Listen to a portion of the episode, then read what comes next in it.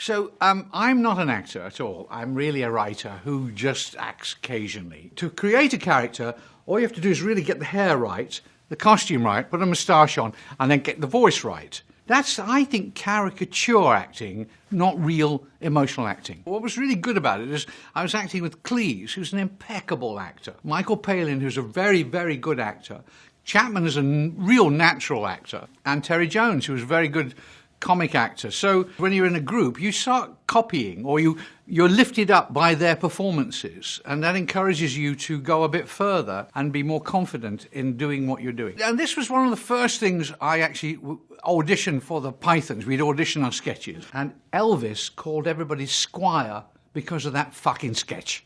Which is amazing to me. I just nearly died when I found that out. I was just love, love that. That I mean, Squire, eh? So, the, and Elvis used to do fucking Python sketches in bed with his girlfriend, Linda Thompson, at night, including the Pepperbots. Oh, hello, dear! Oh, if only there was footage. Ihr hört Katz, den kritischen Filmpodcast, ein neues Special mit Christoph Dobitsch. Hallo. Wie immer Lukas Bawenschik. Einen wunderschönen guten Tag. Und wir sprechen über Monty Python. Ich bin Christian Eichler. Hi.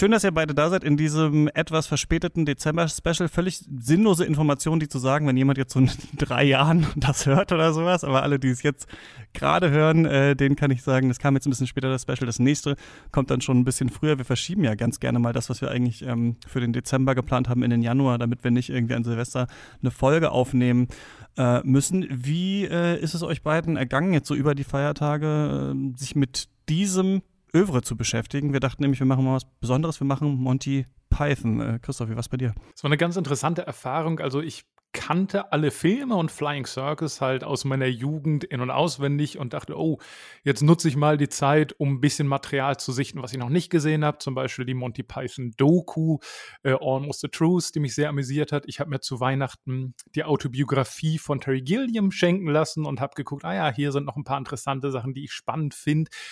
Und dann kam der Podcast immer näher und ich habe die Filme natürlich nochmal gesichtet, um mir Notizen zu machen, um dann nochmal ein paar besondere Fragen zu stellen. Und das war ein ganz schöner Marathon. So zwei Python-Filme pro Tag ab und zu. Das war schon ein ganz schöner Overflow.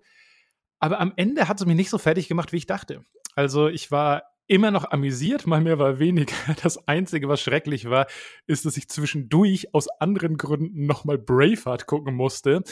Und äh, ich dachte die ganze Zeit, jeden Moment, wenn Mel Gibson als William Wallace da durch die schottischen Matschlandschaften reitet, poppen da irgendwie die Pisons auf und Terry Jones als Frau vergleicht, well, that's a William Wallace, isn't it? ähm, also ich hatte da ein weirdes Kopfkino und habe gemerkt, ich muss erstmal so aus diesem Set rauskommen, dass alles ein Ulk ist und dass überall weirde Typen rumgehen. Aber alles in allem habe ich, glaube ich, viel gefunden, was ich noch nicht gesichtet habe. Ich habe mir ein paar Dinge ausgedacht, auf die ich besonders achten wollte. Und obwohl ich eben die Filme sehr gut kannte und obwohl sie mir humoristisch sehr am Herzen liegen, denke ich, ist mir ein bisschen Neues auch eingefallen dazu. Mhm. Wie war es bei dir, Lukas? Naja, zum einen muss ich sagen, ich war ein wenig krank. Vielleicht hört man es immer noch ein bisschen in meiner Stimme, Oh die ja, wundervoll ja, tief und belegt und erotisch ist. Ähm, aber ich glaube, die Tatsache, dass man dann vielleicht fiebrig da sitzt oder so, macht jetzt manche von diesen doch etwas surrealen Sketchen dann noch wirkungsvoller. Und ansonsten muss man sagen, auch meine Kindheit und meine Teenagerzeit äh, enthält relativ viel Monty Pythons. Das war ein wichtiger Teil von dem, was in meinem Haushalt so bei, auch durch meine Eltern tatsächlich konsumiert wurde. Und ich glaube, so diese Neubegegnung mit den Pythons macht die Beziehung halt komplexer. Man entdeckt Neues, man positioniert sich skeptischer gegenüber bestimmten anderen Sachen. Und ich glaube, Mhm. es ist sehr interessant, dass jetzt halt ähm, so erwachsen in Anführungszeichen und mit, mit so viel Abstand zur ersten Begegnung nochmal zu diskutieren. Das ist sicher sehr interessant. Ja, bei mir war es ein bisschen zum Abgewöhnen dieses Mal, muss ich sagen. Ich eigentlich auch Mega-Fan, naja, ich sag mal so Mega-Fan von manchen Sachen äh, gewesen, auch früh äh, Mhm. gesehen in meiner äh, Kindheit, in meiner, naja, eher Jugend. Ich finde, das ist so ein Jugendphänomen eigentlich, was Mhm, man so im ja. frühen jugendlichen Alter eigentlich schaut und dann natürlich die Running Gags wirklich also ein Leben lang irgendwie erzählt. So krass, dass ich gar nicht wusste bei manchen Sachen, dass das von denen ist. Also ich dachte jetzt, bis ich das, ich glaube, jetzt gesehen habe, dass einfach am Ende von Life of Brian einfach nur Always Look on the Bright Side of Life kommt. Also der bekannte Song, mhm. halt, dass der da halt einfach am Ende kommt und das quasi ein Kommentar, also dass das der Witz ist quasi, dass jetzt, wenn die mhm. da halt am Kreuz hängen, singen die Always Look on the Bright Side of Life. Nicht, dass der Song tatsächlich aus dem Film ist. Und so ging es mir mit ganz vielen Sachen, während ich es jetzt nochmal gesehen habe. Ich dachte, na klar, stimmt, das sagen wir ja dauernd oder ist es ein geflügeltes Wort geworden oder sowas. Klar, mhm. es ist natürlich von Monty Python, aber das trotzdem jetzt nochmal in so einer äh, Dichte hintereinander weg anzuschauen, da habe ich gedacht, es hätte vielleicht auch so einfach im Regal Regal äh, bleiben können, so als kleine Trophäe. ich hätte, glaube ich, nicht nochmal überall reingemusst, aber ich fand ganz interessant, wenn man sich die Kritiken von damals anschaut, gerade auch zu den Filmen.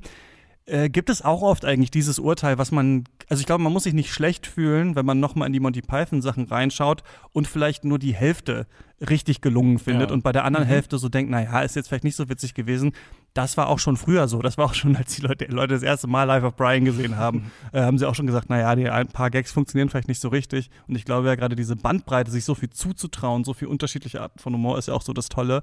Aber ähm, in Teilen ein bisschen entzaubert, in anderen Teilen dachte ich wieder, nee, okay, das ist einfach genial. Ich glaube, mhm. ich glaube für mich immer, je dümmer der Witz ist, also je dümmer mhm. einer von hinten so was völlig Unpassendes reinruft, da muss ich immer am meisten lachen und das ist, glaube ich, auch eine Comedy-Lektion. Äh, Wie ist es denn? Definitiv ja? genug in diesen Filmen, oder? Äh, total viel. Wie ist es denn bei euch genau gewesen? Ähm, Christoph, wann hast du das erste Mal von, von äh, Monty Python gehört? Oh, ähm, also ich war auf jeden Fall sehr jung und ich weiß auf jeden Fall, die erste Berührung war Ritter der Kokosnuss, auf jeden Fall, also Holy Grail auf Englisch, Ritter der Kokosnuss auf Deutsch. Und ich war auch zu jung, um irgendwie viele Sachen zu kapieren. Aber ich fand es trotzdem an manchen Stellen enorm lustig. Ich kann nicht mal so mein genaues Alter, wahrscheinlich so acht oder neun. Ich hatte halt einen älteren Bruder, über den ich oft so Dinge mitbekommen habe, die so eine halbe Generation weiter waren. Und ich weiß noch sehr genau, dass wir den auf dem Fernsehen aufgenommen hatten und wie es ab und zu so war. Einfach so die letzte Minute war nicht drauf. Und ich, der er endet ja, werden wir nachher drüber reden, so unglaublich plötzlich. Und ich wusste nie, wie er endet. Auf meiner Videokassette endet er halt, wenn alle auf die Burg zustürmen. Und ich wusste nicht, wie dieser Film aufhört für viele, viele Jahre. Ich fand ihn Manchmal hatte man auch noch so eine alte Pro-7-Werbung, so den Anfang ja, noch so ja, mit drauf, genau, oder? Nachdem man dann genau. den Rekorder ausgemacht ja. hat, ja irgendwann gab es Showview, das dann dafür gesorgt hat, dass du zur richtigen Zeit auf und ab bist. Aber ah, ja. wenn du wirklich Zeiten programmiert hattest, musstest du ein bisschen Marge lassen und hoffen, dass die Kassette noch reicht. Also total bekloppt. Aber halt auch eine sehr, ähm, sehr eingängige 80er-Erfahrung. Und ich weiß, damals hatte ich das ein bisschen so als Standalone wahrgenommen. Aha, dass der eine Finde witzig ist und habe halt nicht verstanden, dass es halt eine richtige Truppe ist. Und irgendwann kam dann so nachts oder abends plötzlich immer so Double Features von Flying Circus auf irgendeinen Sender, den ich nicht mal mehr sagen kann.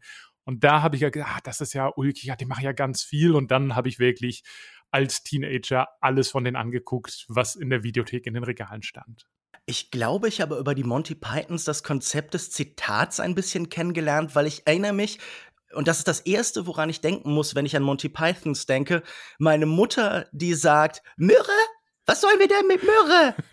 Und sie imitierte irgendwie regelmäßig im Alltag tatsächlich diese erste Szene aus das Leben des Brian. Und ich glaube, meine beiden Eltern waren sehr, was heißt sehr große Fans, aber zumindest so weit, dass das halt irgendwie bis ins Vokabular vorgewandert ist. Und wenn ich dann so an meine Jugend denke, da tauchen da überall Zitate auf. Zum einen, man würde es nicht glauben, aber Punkbands ähm, benutzen wahnsinnig gern Monty Python Sample. Also zum Beispiel Bud Alive, die erste Band von Markus Wiebusch, der dann später Ketka gemacht hat. Auf Songs wie Korrekt sind dann Sachen aus Leben des Brian oder Thought Riot, eine ähm, so Melodic Hardcore Band, die es gar nicht mehr gibt, hat auf ihrem Album Signs of the Time ähm, einen Song namens Shattered Mirror Syndrome und der endet einfach ähm, mit diesem ähm, Gespräch, sage ich jetzt einfach mal, aus das Leben des Brian, wo er den Leuten vor seinem Fenster sagt, ihr seid alle Individuen und sie dann sagen dann so zombiehaft gleich, wir sind alle Individuen und dann ruft eine einzelne Stimme, ich nicht. Ich nicht. Das ist und, der ähm, Witze ever, finde ich. Ja. Absolut. Und die Tatsache, dass das halt überall stattfand, gab mir immer das Gefühl, dass Monty mhm. Python was wahnsinnig Großes und Wichtiges ist. Also zum Beispiel auch, ich erinnere mich, dass Warcraft 3 wenn man die mhm. Figuren mhm. öfter anklickt, dass ganz viele von den Menschenfiguren dann halt so Monty Pythons Zitate geben. Mhm. Oder auch, mhm. ähm, ich habe als Teenager Magic the Gathering geschrieben und es gar äh, gespielt, geschrieben nicht. Ach, du, äh, hast, du, hast, diese ganzen ich, ich war schuld. Ich hab, ja, und du hast immer Monty Python Zitat ja. auf die Karten. Ja, genau, die Karten bei Flammax zum Beispiel. Ja. Nein, aber, genau, aber der Gag war halt tatsächlich, dass es sogenannte Tim-Decks gab, also welche, die irgendwie viele so Feuerzauber und so benutzt haben und einzelne hm. Schadenszauber und die waren benannt eben nach Tim, dem Magier aus äh, Ritter der Kokosnuss. Hm. Und ich glaube, diese schiere Menge an Zitaten gab mir immer das Gefühl, das ist wirklich so eine der Säulen, auf der unsere Kultur gebaut ist. Hm. Ja, total. Also das merkt man ja, glaube ich, auch, wirst du bestimmt gleich auch nochmal erwähnen oder wenn wir noch öfter ansprechen, was für einen unglaublichen Einfluss die gehabt haben. Jeder Comedian, jede Comedienne wahrscheinlich, die man witzig findet, sagen irgendwie, ja, früher kam Monty Python hm. und ich finde es so interessant, dass das so überhaupt nichts Neues war, als wir jung waren. Aber man trotzdem, also ich wusste das jetzt bei euch nicht, wir erfahren das hier jetzt alle von uns gegenseitig in dieser Folge, aber irgendwer, ich weiß auch noch, meine erste Freundin, Mareike, die hat mir dann, als wir bei ihren Eltern waren, Ritter der Kokosnuss gezeigt, so auf VHS. Mhm. Und ab dann war das einer der witzigsten, besten Filme, die ich je gesehen hatte. Und der war ja da schon ja. uralt. Der war schon älter als überhaupt, wo ich geboren wurde in dieser Film. Mhm. Und trotzdem halt guckt man das und äh, begreift sofort, was daran witzig ist, obwohl es ja, als sie angefangen haben, das zu machen, total radikal war. Aber auch zum Beispiel Conan O'Brien oder sowas, der immer mhm. sagt, ah, wir hatten ja nichts in den USA, ihr hattet ja wenigstens Monty Python da drüben und mhm. so weiter. Und mhm. ich finde, es ist dadurch äh, stimmt eigentlich dieser Beatles-Vergleich, auch den es oft gibt, dass es so was ganz seltsam Universelles hat, äh, wenn man das sieht, mit dem man sofort connecten kann und das irgendwie sich so als Running Gag einschreibt und man immer irgendwie denkt, man wäre witzig, weil man das rausgefunden hat. Aber jeder blöde mhm. Englischlehrer hat Life of Brian in seiner Schule gezeigt. So. Ja.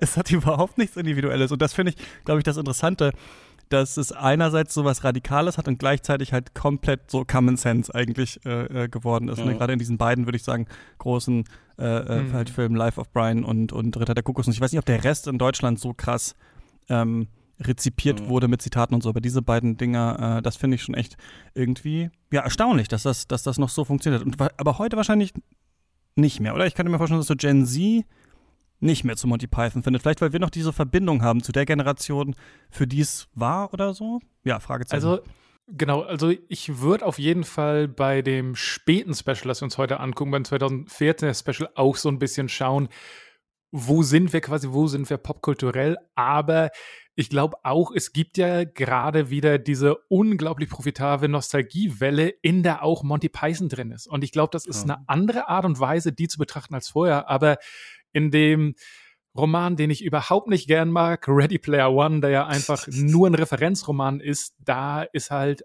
eine der Prüfungen, die es nicht in den Film geschafft hat, mehr oder weniger Wort für Wort Monty Python zu zitieren.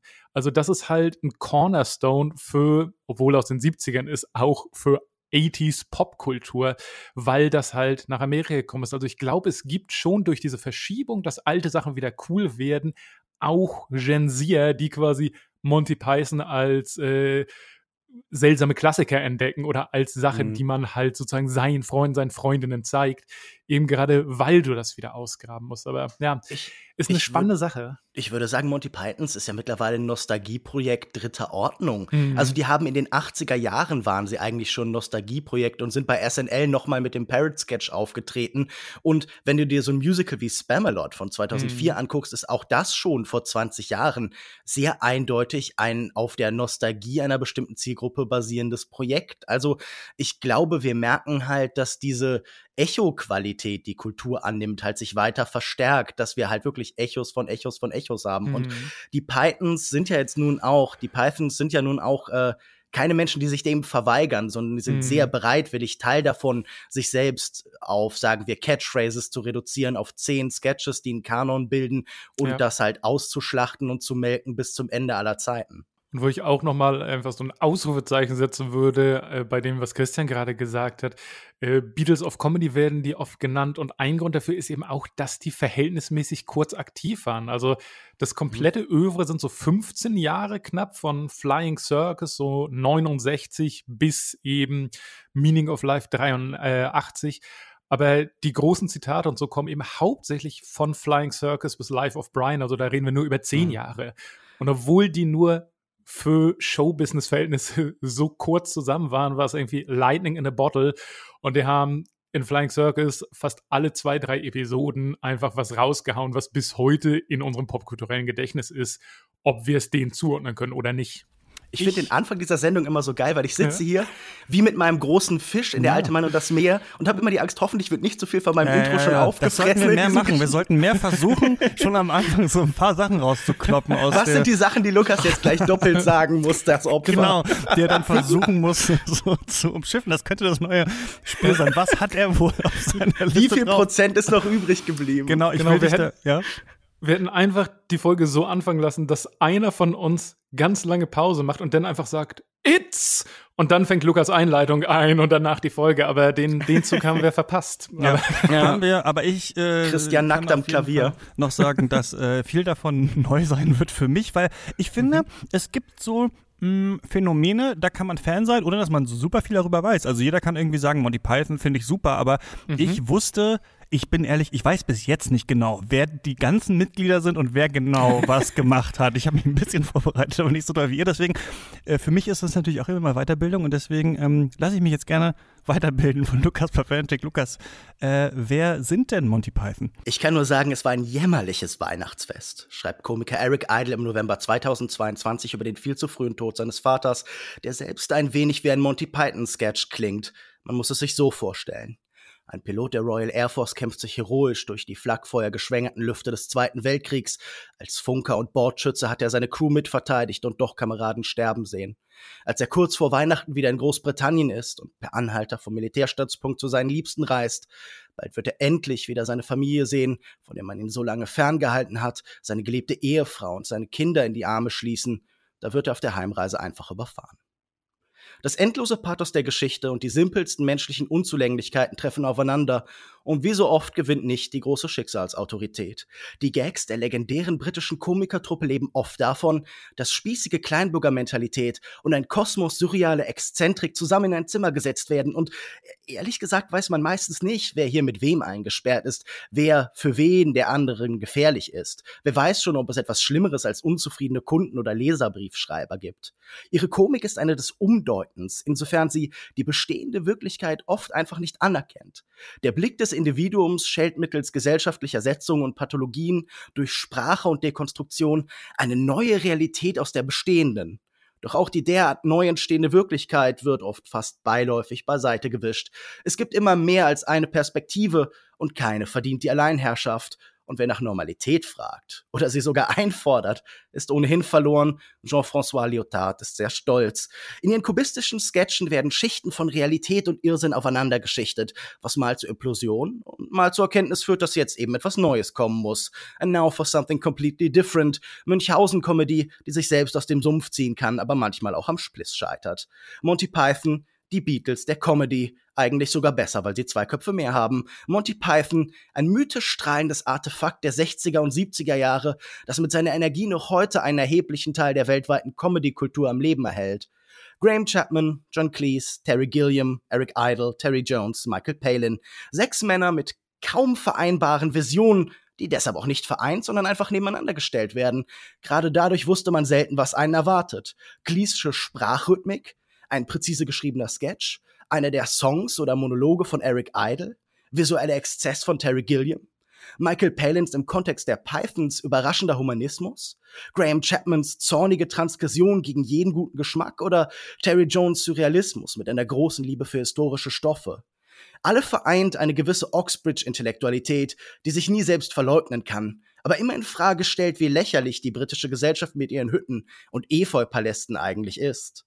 Chaos, ist dir die eigentliche Radikalität, die Aufklärung, die jede Ordnung und Institution in Frage stellt, bis hin zur Selbstzerstörung. Subversion heißt dann grinsend an dem Ast zu sägen, auf dem man sitzt, einfach weil es lustig ist. Deshalb ist für die Sechs auch immer das Medium der Feind, welches ihnen gerade Unterschlupf gewährt. In den vier Staffeln ihrer Serie Monty Python's Flying Circus attackieren sie das Fernsehen, in ihren vier Kinofilmen den kinematischen Apparat, am Broadway das Musical und in ihren Büchern riecht es nach verbrannten Folianten. Selbst die Trailer sind Parodien auf Trailer. Gehen wir kurz alphabetisch vor. Graham Chapman, geboren am 8. Januar 1941, der sich gegen eine Karriere als Doktor entscheidet, um Komiker zu werden. Hauptdarsteller in zwei Filmen, wahrscheinlich der beste Schauspieler der Gruppe, Schreibpartner von John Cleese, Alkoholiker, auch an den Sets, homosexuell und Unterstützer der Gay Liberation Front, Extremsportler, man muss ihn im Ringkampf gegen sich selbst gesehen haben. 1989 der erste Tote der Pythons, auch ein ewiges Versprechen. John Cleese, geboren am 27. Oktober 1939, fast zwei Meter groß, Natürlich nicht schon bei der Geburt, aber zumindest als Teenager. Nicht nur deshalb der größte Star der Truppe durch Megahits wie die Sitcom Faulty Towers oder ein Fisch namens Wanda. Ein klassischer Auto mit zweckdienlichem Sinn für Bilder und Räume, wahrscheinlich nicht nur in Rollen oft zornig und herablassend. Dann Terry Gilliam, geboren am 22. November 1940, lange der einzige Amerikaner der Pythons, heute aber offiziell Brite, als Regisseur von etwa Brazil, Fear and Loathing in Las Vegas oder 12 Monkey auch der einzige, der früher oder später seine eigene Cuts-Folge erhalten wird. Für die Pythons zeichnet er die ikonischen Animationen und entwirft damit ihre visuelle Identität. Dann Eric Idle, geboren am 29. März 1942, der Musiker, zuständig für fast alle Songs der Gruppe. Er schreibt allein, oft entstanden so Monologe. Er schrieb über Sprache, er setzt Buchstaben miteinander oder überwältigt mit schierer athletischer Wortflut. Seinen größten Erfolg feiert er mit dem Monty Python Musical Spamalot. Dann Terry Jones, geboren am 1. Februar 1942, Co-Regisseur von einem und alleiniger Regisseur von zwei weiteren Python-Filmen. Keiner spielt so überzeugend und mit solchem Enthusiasmus ältere Frauen in den Sketches. Spätere Filme wie Eric the Viking oder The Wind in the Willows sind Liebhaberstücke. Einen Namen macht er sich als populärer Amateurhistoriker. Er forscht zu Chaucer und schreibt mehrere Bücher über ihn. Als lautstarker Kritiker des Irakkriegs gerät er Anfang der 2000er wieder unter die Augen der Öffentlichkeit. Im Jahr 2020 stirbt er an Demenz. Und dann noch Michael Palin, geboren am 5. Mai 1943, der Schreibpartner von Terry Jones. Seine Figuren sind sanftmütig oder sozial überfordert. Oft spielt er milde Straight Man gegen das stürmende Python-Chaos. Nach dem Ende der Truppe schreibt und filmt er beliebte Reisesendungen. Aber wie bei allen Pythons gilt, Kaum eine seiner Arbeiten kann sich je wieder mit dem messen, was sie zwischen 1969 und 1974 in 45 Episoden Monty Pythons Flying Circus schaffen. Ab der zweiten Staffel wird die Serie zum Massenphänomen und wandert in die Primetime. Im WDR entsteht ein deutscher Ableger mit eigenen Folgen namens Fliegender Zirkus. Ab der dritten Folge ist Carol Cleveland dabei, die siebte Python, die alle Frauenrollen spielt, für die Terry Jones nicht attraktiv genug ist. Als offizieller Gründungstermin der Pythons gilt der 23. Mai 1969, als Produzent John Howard Davies erstmals auf alle sechs festen Mitglieder und Regisseur Ian McNaughton trifft. Am 5. Oktober desselben Jahres läuft die erste Folge, Wither Canada. Die Serie zeigt deutlich die Einflüsse der sechs Männer. Spike Milligan und seine Goon Show, Filmpioniere wie Keaton, Chaplin, George Méliès und James Williamson, die Komödien des Londoner Ealing Studios aus den späten 40ern und 50ern, gewiss auch die Stücke von Harold Pinter, Samuel Beckett oder Luigi Prandello, Absurdisten und Surrealisten. Neben der Serie drehen sie das Sketch Best of the Now for Something Completely Different von 71, die Artus-Legenden-Parodie Monty Python and the Holy Grail von 1975, die heretische, nicht blasphemische Jesusgeschichte Life of Brian und die ein Leben überspannende Sketch-Sammlung Monty Pythons The Meaning of Life von 1983. Letztere gewinnt den Preis der Jury in Cannes, während bei derselben Verleihung auch Tarkovsky und Bresson ausgezeichnet werden. Einige Live-Shows und Alben runden den schmalen Kanon ihres Werks ab. Genau wie die Beatles waren sie eigentlich nur eine Dekade aktiv, nur um dann für viele Jahrzehnte nachzuwirken und rezipiert zu werden. Genau wie die Beatles waren sie schon nach wenigen Jahren, 1973 genau genommen, extrem stark zerstritten. Cleese und Jones geraten aneinander. Cleese ist bei der vierten und letzten Staffel Flying Circus nicht mehr dabei. Ein Teil aller Filme ist ab dann auch das Zusammenreißen und miteinander arrangieren. Einmal produktiv, dann auch mal als Feindschaft. Dem weltweiten Siegesmarsch von WG-Mattscheiben bis hin in die größten Hallen der Welt steht jedoch nichts mehr im Weg. Ihre anarchischen Tendenzen sind anschlussfähig für viele Jugendbewegungen der Gegenwart, aber machen sich mit ihnen nicht gemein. Sie sind ein wenig zu alt für 68, zu alt für die Revolution. Ihr Standpunkt beginnt nie bei der Bewegung, sondern stets beim Individuum. Es gibt einen Sketch in Rowan Atkinsons Fernsehshow Not the Nine O'Clock News namens Python Worshipper, in dem er über einen neuen kontroversen Film namens Life of Christ diskutiert wird, der auf scheinbar schrecklich blasphemische Weise das Leben von Monty Python parodieren soll. Der Sketch spielt auf eine berüchtigte Fernsehdebatte in der BBC Two-Sendung Friday Night, Saturday Morning an, in der Cleese und Palin mit dem gläubigen Moderator Malcolm Muggeridge und dem Bischof Mervyn Stockwood über den kontrovers aufgenommen und vielfach verbotenen das Leben des Brian diskutieren. Doch so weit war Atkinsons Witz von einer Python-Religion nicht von der Realität entfernt. Ihr Material wurde von Generationen von Nerds und Fans wie heilige Schriften zitiert. Selbst unser Wort für unerwünschte E-Mails stammt aus einem Python-Sketch. Kein Film, kein Spiel, kein Song, kein Leben ohne ein Python-Zitat. Elvis Presley sah ihre Filme immer wieder und spielte Sketche mit Freundinnen im Bett nach. Komikergrößen wie Simpson-Erfinder Matt Groening, Sacha Baron Cohen, Mike Myers, die South Park-Autoren Matt Stone und Trey Parker, Jim Carrey, Seth MacFarlane oder John Oliver verweisen auf die sechs Briten als Vorbilder. Man könnte eigentlich jeden nehmen. Allgemein gesagt, wer Comedy macht, verweist auf die Pythons und sei es nur, um sich an ihnen hochzuziehen. Monty Python sind heute Comedy-Adel ihre eigene Mount Rushmore, eine der Institutionen, die sie einst bekämpfen wollten.